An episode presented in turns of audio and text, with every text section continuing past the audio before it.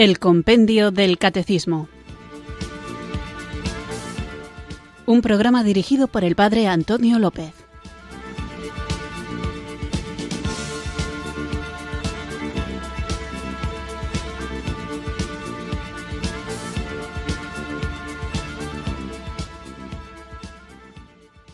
Muy buenas tardes, queridos oyentes de Radio María. Recibido un cariñoso saludo desde Irurzun en Navarra, quienes sintonizáis una tarde más esta radio que cambia vidas, esta emisora de la Virgen, Radio María, para escuchar el programa El Compendio del Catecismo, nuestro espacio diario de formación católica en el que tratamos de conocer esta fe que queremos vivir, compartir y defender. Estamos hablando de la Eucaristía, un tema esencial para nosotros los cristianos, los miembros de la Iglesia fundada por Jesucristo, porque creemos en su palabra, creemos en su promesa y sabemos, porque nos fiamos del Señor, que Él ha querido quedarse con nosotros todos los días hasta el fin del mundo, no solamente de una manera, si queréis, interior, espiritual y subjetiva, sino también de una manera concreta, real, sacramental, objetiva, en la Eucaristía. Y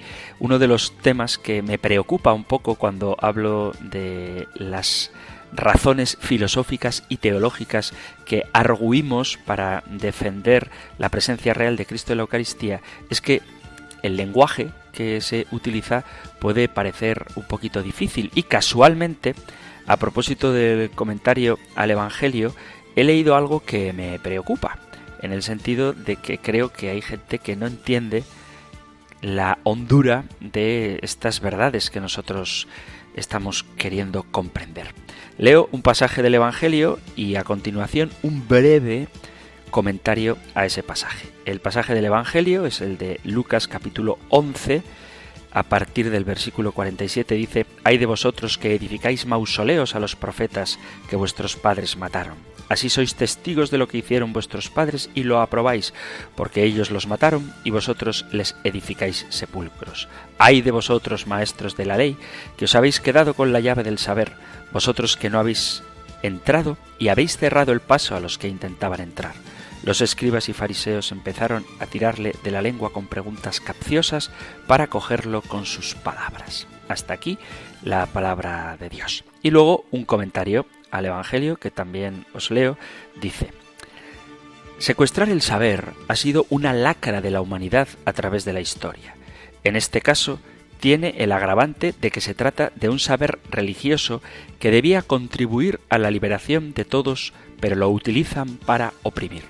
La teología tradicional ha estado más preocupada por hacer alarde de erudición y supremacía que por ayudar a la gente a llevar una vida más acorde con el Evangelio. Las verdades más sublimes se pueden comunicar con un lenguaje sencillo como Jesús. Si seguimos complicando el mensaje del Evangelio, estamos cayendo en la trampa de los letrados. Ni entramos ni dejamos entrar. Este es el comentario que hace un autor y yo tengo que decir que me parece peligroso que gente que lee comentarios del Evangelio de una forma sencilla, como este es un texto, un pasaje solo del comentario que hace este autor de este texto del Evangelio, pero no es verdad y no podemos caer en el simplicismo de creer que las verdades más sublimes se pueden comunicar con un lenguaje sencillo como Jesús.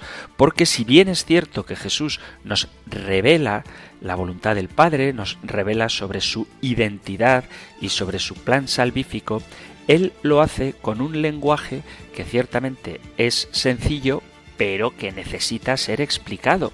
La prueba es que de un mismo texto evangélico se dan miles de interpretaciones y muchas veces surgen de la misma Sagrada Escritura diversas iglesias. Y evidentemente, cuando las doctrinas de unas y otras son contradictorias, todas no pueden tener razón. Por lo tanto, no es verdad que las grandes realidades que nos ha revelado Jesús se puedan expresar con un lenguaje sencillo. Por ejemplo, no se puede expresar con un lenguaje sencillo como el de Jesús el misterio de la Santísima Trinidad. Jesús nos lo revela, pero no nos lo explica. Jesús habla del Padre, que es una persona distinta que Él, Jesús habla del Espíritu Santo, que es una persona distinta que Él, la palabra de Dios deja clara la divinidad de Dios Padre, deja clara la divinidad del Espíritu Santo, deja clara la divinidad del propio Jesús, pero no nos explica la palabra de Dios tan sencilla, no nos explica cómo es esto de que el Padre, el Hijo y el Espíritu Santo, siendo un solo Dios, sean tres personas distintas. Y para eso ha tenido que darse un desarrollo de la teología, un desarrollo que profundizando en estas verdades, traten de aclarárnoslas hasta donde alcanza la mente y para eso es necesario desarrollar un lenguaje propio, porque si no, se da pie a muchísimas confusiones. Y lo mismo ocurre con el misterio de la Eucaristía. ¿Cómo es posible que Jesús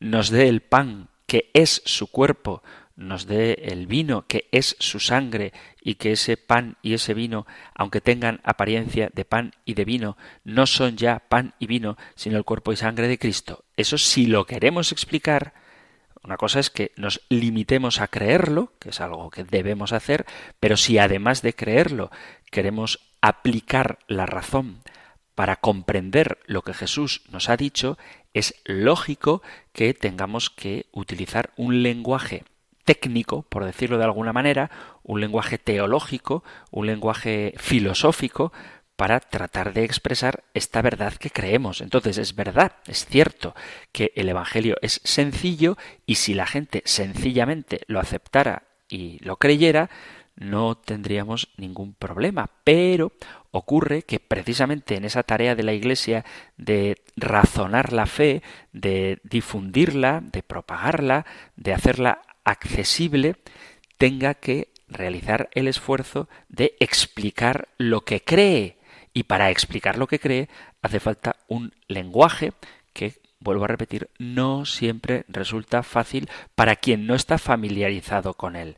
Ciertamente, quien está acostumbrado a la reflexión teológica, al pensamiento filosófico, el lenguaje materia, forma, el lenguaje de lo que significa la palabra persona o lo que son las atribuciones, hablando de la Santísima Trinidad, no le resulta tan complicado, pero para la gente que no está acostumbrada a hacer este tipo de reflexiones, el lenguaje le resulta complicado. Pero el problema no es del lenguaje, el problema es del conocimiento que la gente tiene del lenguaje. Es decir, el médico utiliza un lenguaje de médico que para el común de los mortales que no estamos metidos en el mundo de la salud, a lo mejor nos resulta complicado, pero es que a las cosas hay que llamarlas por su nombre. Alguna vez he bromeado que para saber castellano, para saber el idioma español, basta con conocer cuatro palabras. Con saber la palabra cosa, cacharro, chisme, ya sirve. Porque le dices a alguien, pásame el chisme de atornillar.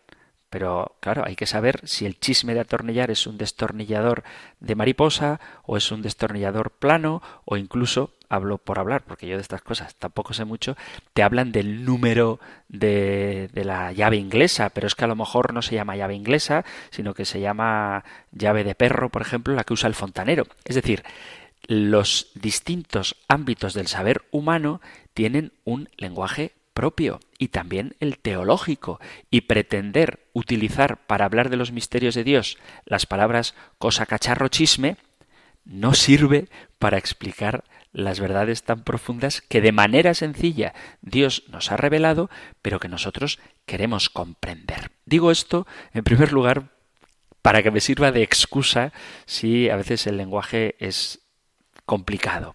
Y segundo, para que no caigamos en la ingenuidad de pensar que con cuatro palabrillas, sin complicar las cosas, podemos explicar, insisto, dentro de los límites del alcance del entendimiento humano, podemos explicar el misterio de Dios. Quien nos lo aclara, ciertamente no con un lenguaje complicado, sino transformando nuestro corazón y nuestra vida, que de eso se trata, es el Espíritu Santo. Así que vamos a comenzar invocándolo juntos. Ven Espíritu, ven Espíritu. Ven Espíritu.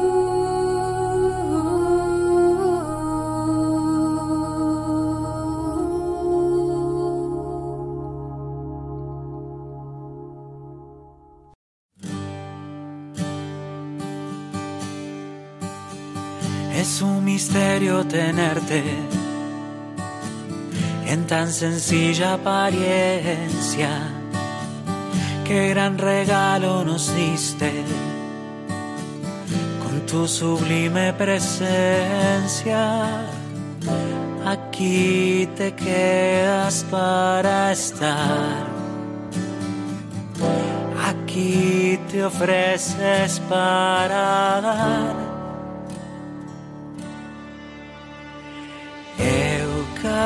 Eucaristía, presencia real, cuerpo, sangre, alma y divinidad. Ven y sacia nuestra hambre y sed. Pan de vida, danos de comer reino se hace banquete y así en torno a tu mesa tu gracia nos hace parte y anticipa tu fiesta. Aquí te quedas para estar. Aquí te ofreces para Eucaristía, presencia real, cuerpo, sangre, alma y divinidad. Ven y sacia nuestra hambre y sed. Pan de vida, danos de comer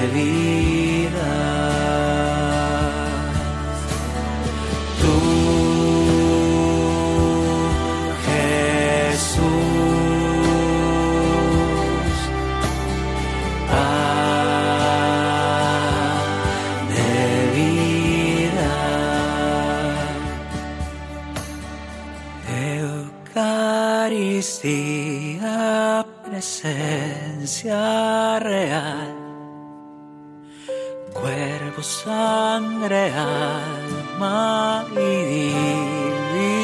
divinidad. Eucaristía, presencia real. Cuerpo, sangre, alma y divinidad. Eucaristía. Ven Espíritu,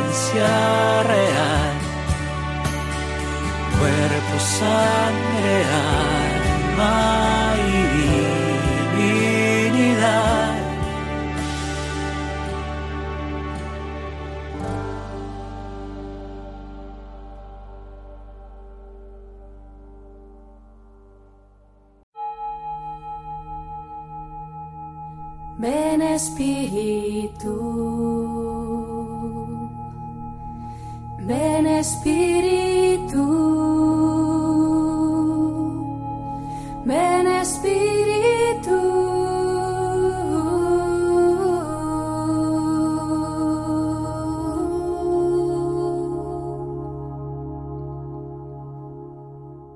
Hemos invocado al Espíritu Santo con este canto que se titula Eucaristía del músico Pablo Martínez y vamos allá con nuestro nuevo programa en el que seguimos hablando de la Eucaristía. El último programa lo dedicábamos a si la fracción del pan divide a Cristo y veíamos cómo Cristo entero, la sustancia de Cristo, está íntegro en cada especie eucarística y en cada una de sus partes, y de ahí la importancia que tiene el cuidar las partículas de la Eucaristía sin caer tampoco en obsesiones escrupulosas y también lo mismo con cada gota de la sangre de Cristo. Veíamos también de forma un poco rápida la diferencia entre la teología católica que habla de la transustanciación y de la teología luterana protestante que cree en la presencia de Cristo en la Eucaristía, pero con la teoría de la consustanciación, que viene a decir que la sustancia del pan y del vino conviven, están juntas con la sustancia del cuerpo y la sangre de Cristo en la Eucaristía, mientras que los católicos afirmamos que la sustancia de pan y vino desaparece porque tenemos en el pan consagrado la sustancia del cuerpo, sangre, alma y divinidad de Cristo. Volverá a salir el tema en el programa que estamos comenzando y que vamos a tratar la pregunta 285 tema que podéis encontrar en el Catecismo Mayor en el punto 1377. Nosotros escuchamos ahora, como digo, la pregunta 285 del compendio del Catecismo. Número 285. ¿Cuánto dura la presencia eucarística de Cristo? La presencia eucarística de Cristo continúa mientras subsistan las especies eucarísticas. la presencia real de Cristo en la Eucaristía es algo que la Iglesia siempre ha vivido y lo ha tenido muy claro, si bien es cierto que fue sobre todo durante la Edad Media cuando más se investigó y más sutilezas se utilizaron para tratar de explicar este misterio y es uno de los puntos centrales de la controversia entre los cristianos, sobre todo a partir de la reforma de Lutero, que ponía en tela de juicio la transustanciación, pero que mantuvo firmemente Lutero la opinión sobre la presencia real y sustancial de Cristo, si bien es verdad que la mayoría de los demás protestantes no estaba de acuerdo con él, por lo menos verbalmente. En estos últimos decenios ha habido en el ámbito católico cierta confusión sobre la presencia real. Hay que tener claro que la presencia real de Jesucristo en el sacramento de la Eucaristía es algo que tenemos que tener muy claro. Nosotros no creemos que se trate de un símbolo, de un signo, de una expresión, de una realidad que deseamos, sino algo que está realmente presente en este Santísimo Sacramento. Después de la consagración, el sacerdote en cada misa dice, este es el mysterium fidei, el misterio de nuestra fe. La presencia real lleva a la mente humana al límite extremo de su capacidad y, aunque tengamos que hacer esfuerzos por tratar de comprenderlo, al final debemos reconocer que es un misterio inefable que debemos aceptar con adoración, admiración y estupor. Es una verdad que sólo la mente de Dios puede comprender completamente. Sin embargo, hemos de decir algo, puesto que Dios no se ha revelado simplemente para envolvernos en el misterio, sino que, a imitación de María, nuestra Madre, debemos meditar estas cosas reflexionándolas en nuestro corazón.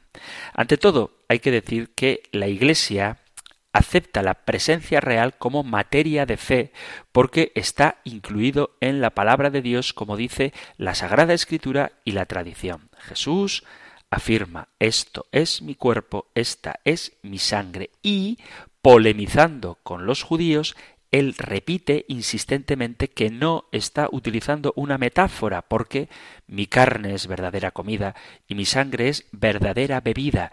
El que come mi carne y bebe mi sangre permanece en mí y yo en él. Evangelio de San Juan, capítulo 6, versículo 55 y 56. Muchos discípulos, como ya hemos visto, consideraron estas palabras muy duras y abandonaron a Jesús, pero Jesús, a pesar de estas defecciones, no modificó sus afirmaciones para que los que se habían marchado volvieran. Todos los padres de la Iglesia, todos los doctores de la Iglesia han confesado con confianza la presencia real siglo tras siglo a pesar de las muchas objeciones y malentendidos que se han dado a este respecto. Fue en el Concilio de Trento, en el año 1551, cuando se ofreció una exposición completa de la doctrina católica de la Eucaristía, dando muchísima importancia a la presencia real. Desde entonces repetida por muchos papas y por muchos documentos oficiales, esa enseñanza de Trento sigue siendo normativa y la podemos encontrar tanto en el compendio del catecismo como en el catecismo de la Iglesia Católica. Por eso insisto mucho en este tema porque el propio compendio del catecismo nos propone reflexionar sobre ello hablando de la presencia de Cristo en este sacramento, el concilio de Trento utiliza tres adverbios que son importantes. Jesús está presente en la Eucaristía verdadera, real y sustancialmente. Estos tres adverbios son las llaves que abren la puerta de la enseñanza católica y excluyen los puntos de vista contrarios. Es decir, si alguien afirma la presencia real de Cristo en la Eucaristía, pero dice que esa presencia no es verdadera, sino que es simbólica, no es real, sino que es metafórica, y no es sustancial, sino que es meramente desiderativa, hay que rechazarlo diciendo en primer lugar que Cristo está contenido verdaderamente en las especies eucarísticas, lo que hacemos es rechazar la idea de que el sacramento sea simplemente un símbolo o una figura que señala un cuerpo que está ausente o quizá en alguna parte del cielo. Esta afirmación va en contra de las enseñanzas de la Iglesia católica.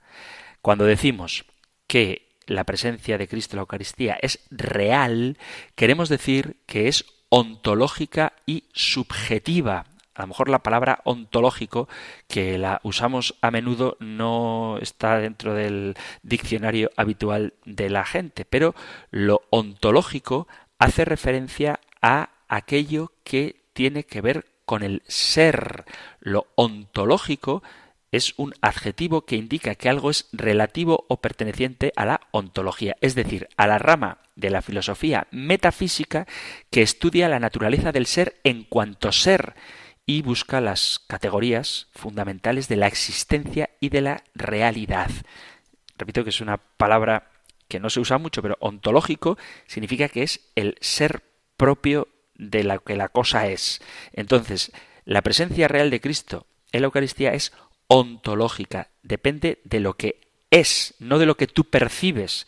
Sucede a nivel del ser y es objetiva porque no depende de los pensamientos o de los sentimientos de quien está ante este misterio. Es decir, si un fiel, incluso un sacerdote, por la razón que sea, no cree en la presencia real de Cristo en la Eucaristía, eso no modifica en absoluto el hecho de que Cristo esté realmente presente en la Eucaristía. No depende del pensamiento ni del sentimiento de quien está ante el misterio. El cuerpo y la sangre de Cristo están presentes en el sacramento en virtud de la promesa de Cristo y del poder del Espíritu Santo que están unidos a que se hagan los gestos y las palabras correctas del rito por parte de un ministro válidamente ordenado.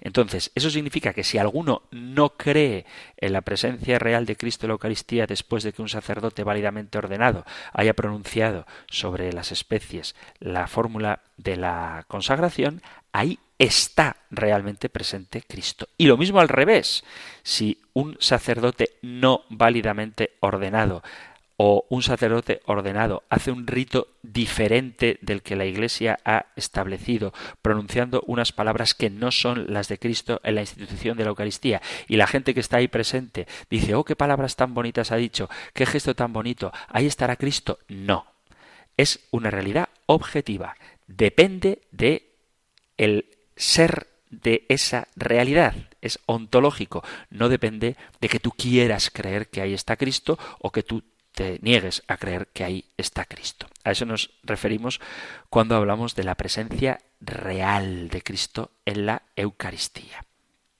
El cuerpo y la sangre de Cristo están presentes en el sacramento en virtud de la promesa de Cristo, no en virtud de nuestros sentimientos, y en virtud también del poder del Espíritu Santo que está vinculado a la ejecución correcta del rito por parte de un ministro válidamente ordenado.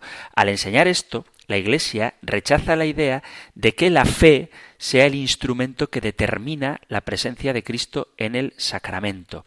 Según la enseñanza católica, la fe no hace a Cristo presente. La fe lo que hace es reconocer con gratitud esa presencia y permite que la Santa Comunión dé los frutos que proporciona, frutos de santidad.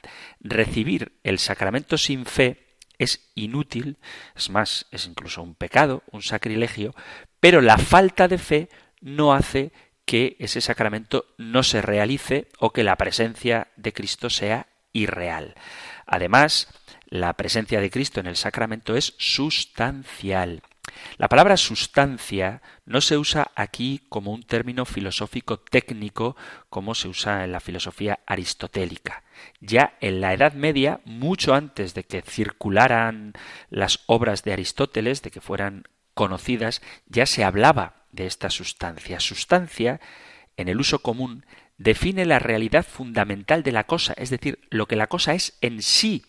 Deriva la palabra sustancia de la raíz latina sub estare, que eso significa lo que está debajo de las apariencias, que las apariencias pueden cambiar en cualquier momento, pero la sustancia, lo que está debajo de la sustancia, permanece intacto. Las apariencias, todos lo sabemos, pueden ser engañosas. Si yo caigo enfermo o tengo un accidente que me desfigura, yo no dejo de ser la persona que era. Mi sustancia es inmutable.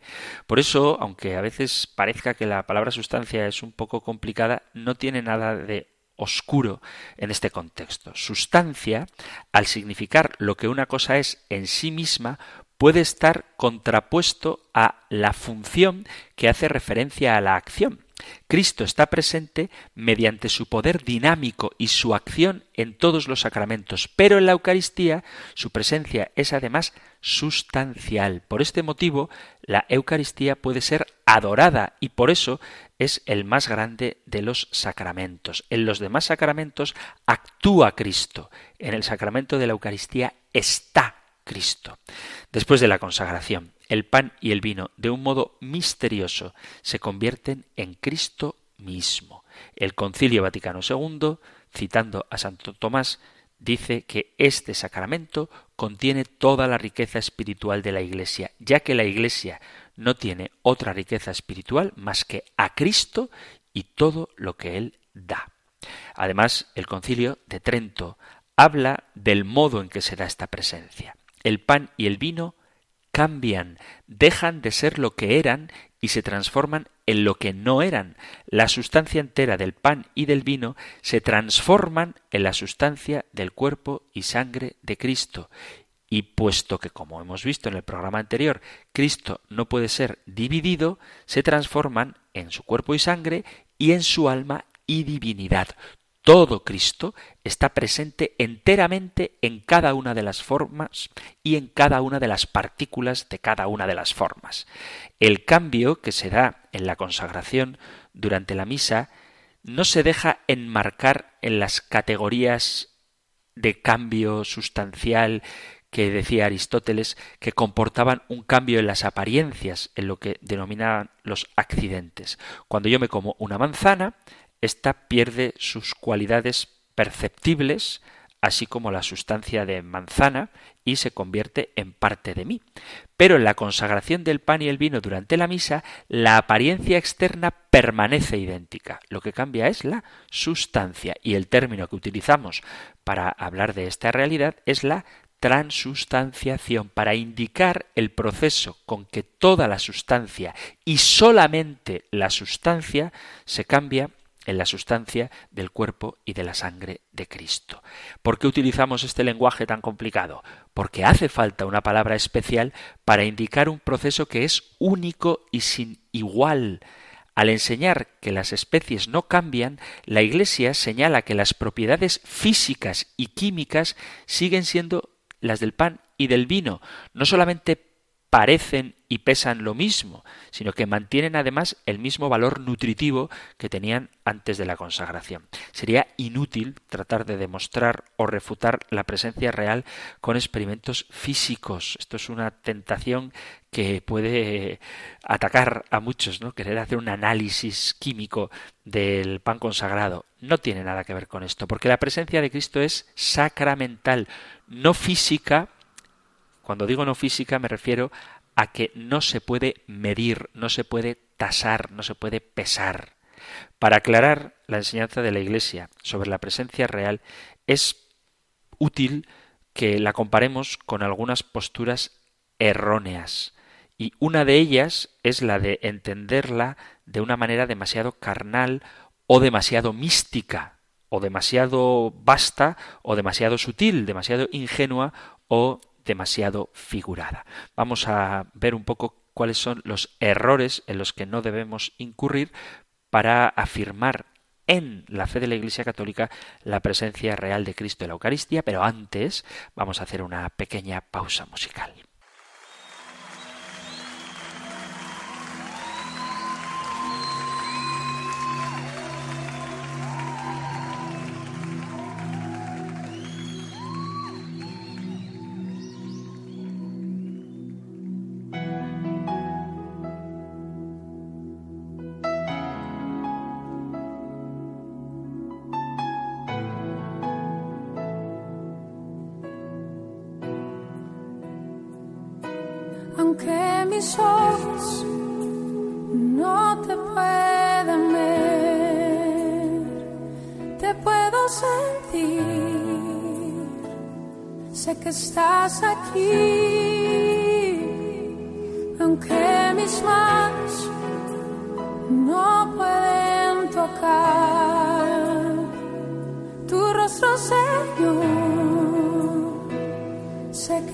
Que estás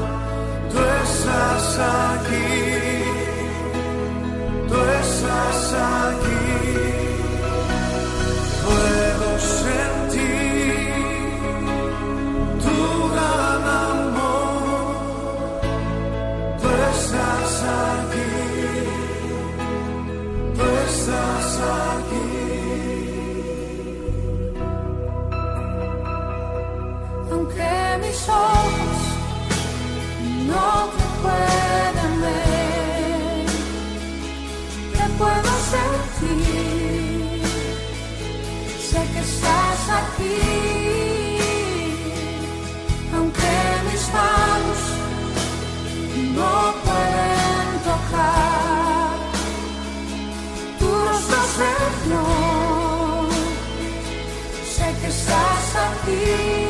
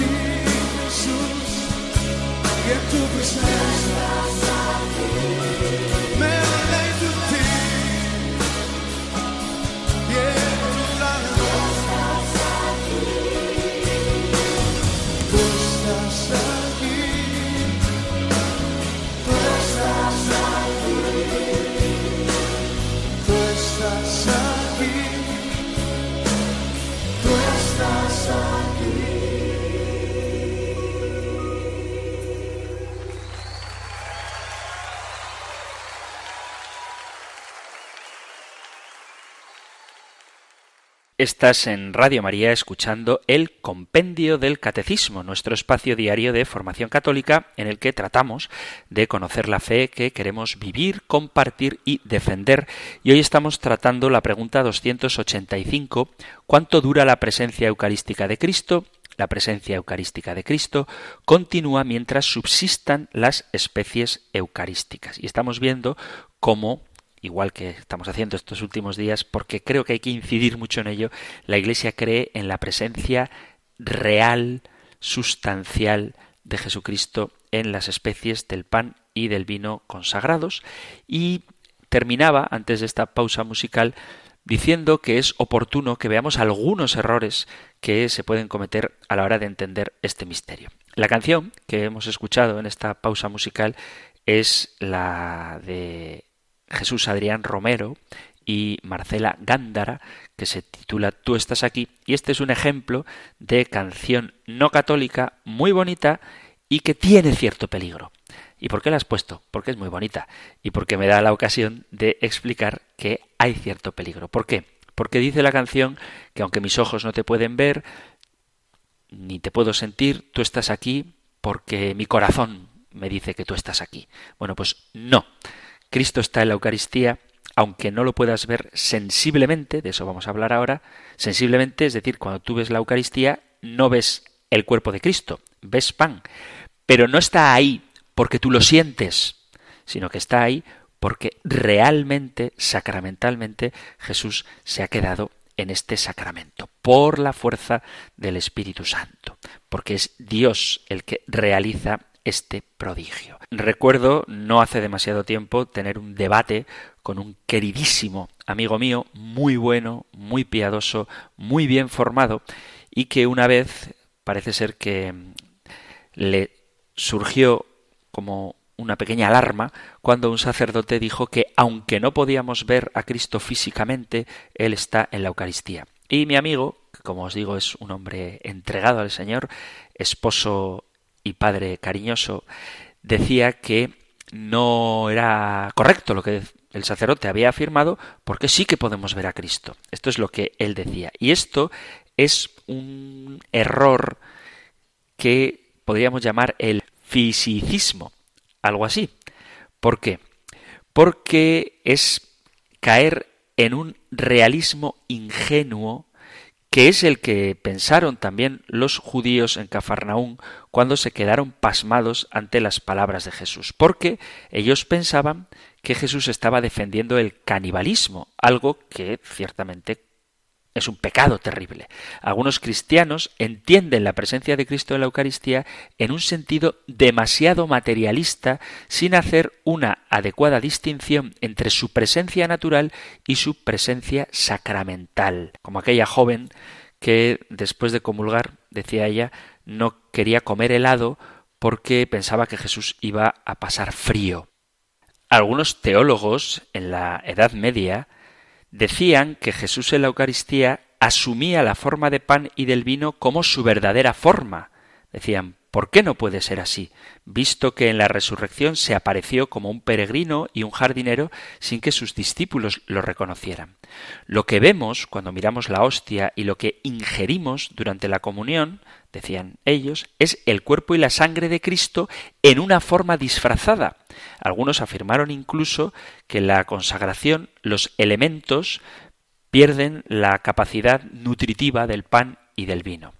Para evitar la implicación de que Cristo en la gloria pudiera sufrir a causa de la indignidad, algunos pensadores afirmaron que el cuerpo de Cristo en el altar no era el mismo que el del cielo.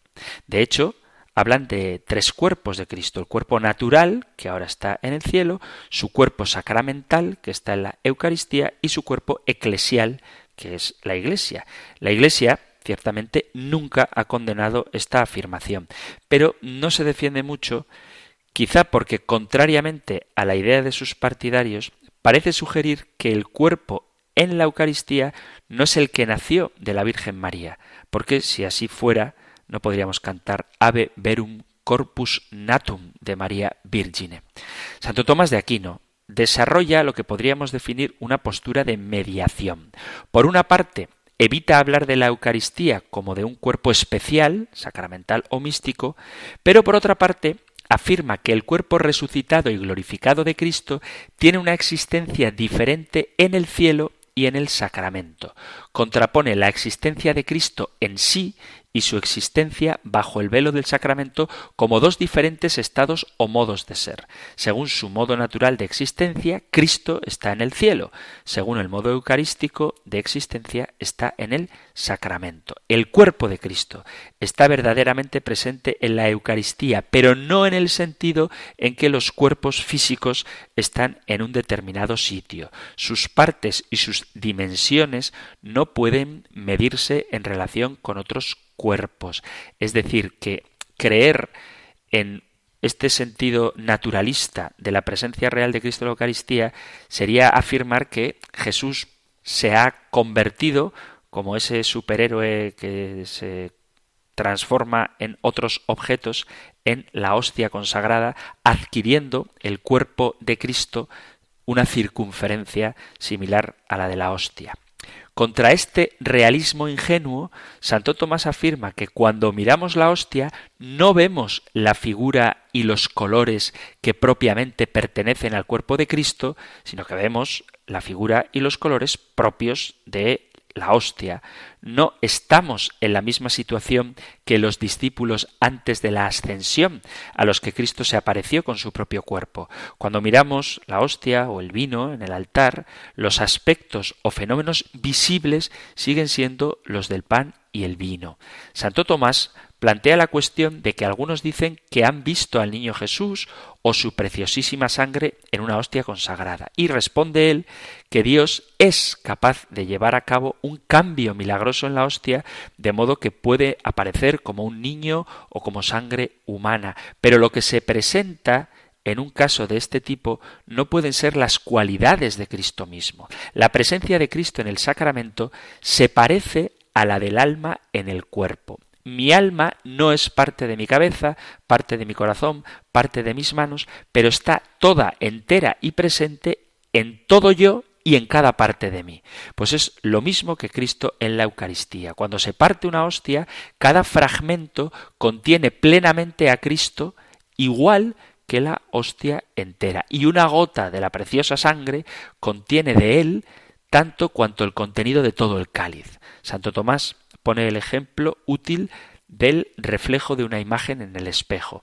Cuando el espejo se rompe, cada fragmento puede reflejar el objeto entero igual que un espejo entero. Si la ubicación y los límites, el perfil de la hostia no son los de Cristo, podemos decir que Cristo es transportado durante una procesión o que está colocado en el sagrario? ¿No es verdad que comamos su carne y bebamos su sangre?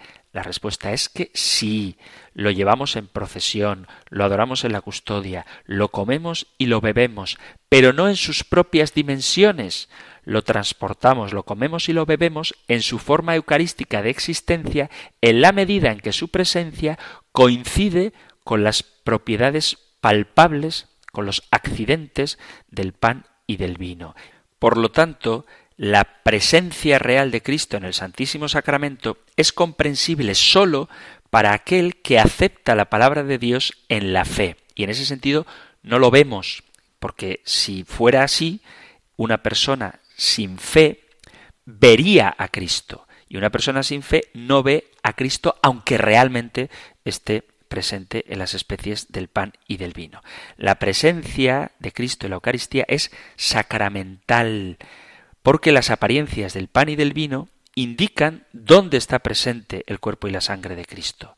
Son sacramentos, son expresión visible de una realidad invisible que está presente en ellos. La presencia eucarística es real, no elimina la ausencia de la que habla Jesús cuando se despide de sus discípulos durante la última cena. La Eucaristía es un memorial de la presencia histórica de Jesús en la tierra y prenda de su regreso en la gloria, cuando vuelva al final de los tiempos y seremos capaces de verlo tal y como Él es. De aquí podemos comprender que la presencia de Cristo en este sacramento es única y misteriosa, y aunque tenemos que hacer empeño en tratar de comprender este misterio, tenemos que ser conscientes también de nuestros límites y aceptar las palabras de Cristo, la Sagrada Escritura, la tradición y el magisterio de la Iglesia que nos dicen lo que es necesario saber, que Cristo está realmente pero invisiblemente presente en la Eucaristía. Su presencia es tal que el pan y el vino, después de la consagración, son verdadera, real y sustancialmente su cuerpo y sangre, pero según un modo de existencia diverso de su presencia en el cielo y diverso de cómo fue su presencia en la tierra. Hay otro error, además de este de el naturalismo o el realismo ingenuo, que sería el de la minimización. Hay quien ha atacado a la Iglesia cuando insiste tanto en insistir en la presencia real de Cristo en la Eucaristía cuando Cristo está presente también de otras formas. Cristo está presente en la asamblea litúrgica cuando nos reunimos en su nombre, está presente en la palabra de Dios cuando es proclamada, está presente en el sacerdote que actúa in persona Christi cuando celebra la misa y está presente en todos los sacramentos cuando son administrados y finalmente está en la hostia y el cáliz ofrecido durante la misa. Esto es correcto, es verdad que Cristo está presente de diversas maneras y tendríamos que valorar la presencia del Señor en todas estas realidades. Pero lo que no es correcto es pretender que la presencia de Cristo es más auténtica, sobre todo en la asamblea reunida. Esto no es verdad. Según la enseñanza de la Iglesia, las múltiples presencias de Cristo son efectivas y son importantes, pero la presencia en la Eucaristía supera a todas. Antes del Concilio Vaticano II, ya el Papa Pío XII llamó la atención sobre los modos en que Cristo está presente en la liturgia, pero precisó que estos modos de presencia no están todos al mismo nivel. El fundador de la Iglesia, dice el Papa Pío XII, está presente principalmente bajo las especies eucarísticas. También Pablo VI hizo una enumeración parecida a la de San Pío XII cuando añadió la presencia de Cristo en la proclamación de la palabra, pero dejó bien claro cuál era la presencia más importante. Tras subrayar las múltiples presencias de Cristo decía, pero es muy distinto el modo verdaderamente sublime con el cual Cristo está presente en su iglesia en el sacramento de la Eucaristía, que por ello es, entre los demás sacramentos, el más dulce por la devoción, el más bello por la inteligencia, el más santo por el contenido, ya que contiene al mismo Cristo y es como la perfección de la vida espiritual y el fin de todos los sacramentos. Esta presencia se llama real no porque las otras sean irreales, sino porque es real por antonomasia. Como presencia sustancial de Cristo todo entero, la Eucaristía supera la presencia transitoria y virtual en las aguas bautismales, en los otros sacramentos, en la proclamación de la palabra y en el ministro que representa a Cristo en estos actos. Si esta autoridad no fuera suficiente, se puede señalar que el Concilio Vaticano II, en su Constitución sobre la liturgia, Sacrosanctum Concilium, afirma que Cristo está presente sobre todo bajo las especies eucarísticas. Y San Juan Pablo II, en la encíclica Ecclesia de Eucaristía, dijo que hemos de ser capaces de reconocer a Cristo donde quiera que Él se manifieste, en sus multiformes presencias, pero sobre todo en el sacramento vivo de su cuerpo y de su sangre. Hay una diferencia notable entre la presencia de Cristo en la Eucaristía y su presencia en la asamblea o en los miembros.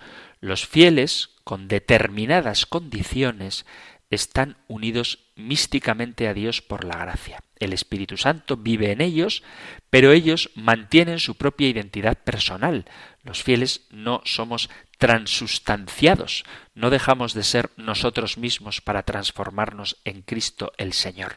La Iglesia como cuerpo de Cristo no puede nunca elevarse a la dignidad de Cristo en su cuerpo específico que nació de la Virgen María, murió en la cruz y reina glorioso en el cielo.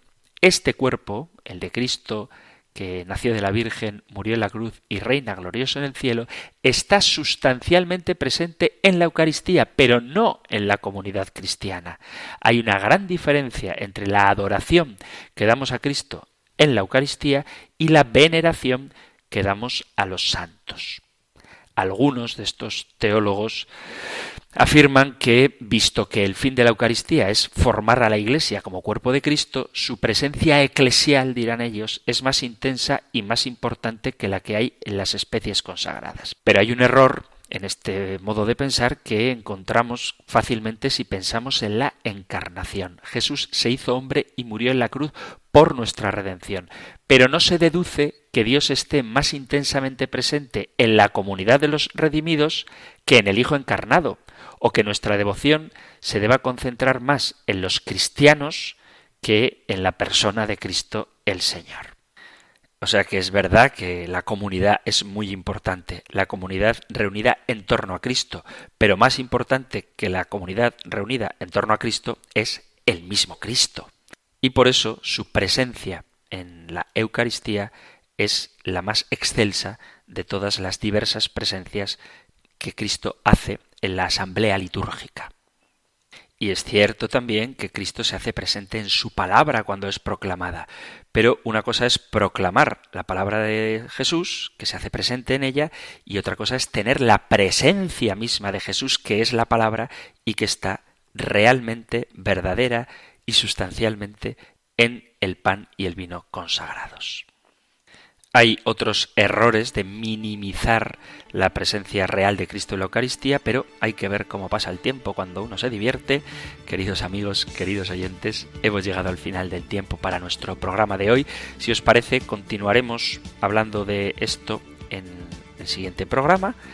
Y ahora termino recordándoos que es un placer para Radio María sentir cerca a sus oyentes y que por eso para poder dialogar con vosotros, pone a vuestra disposición dos medios de comunicar con el programa. Uno es el correo electrónico compendio arroba compendio arroba y el otro es el número de teléfono para WhatsApp 668 594 383 668 594 383.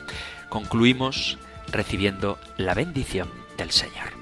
El Señor te bendiga y te guarde, el Señor ilumine su rostro sobre ti y te conceda su favor, el Señor te muestre su rostro y te conceda la paz. Muchísimas gracias por estar ahí, gracias por escuchar el compendio del catecismo y si queréis volveremos a encontrarnos en un próximo programa. Un fuerte abrazo.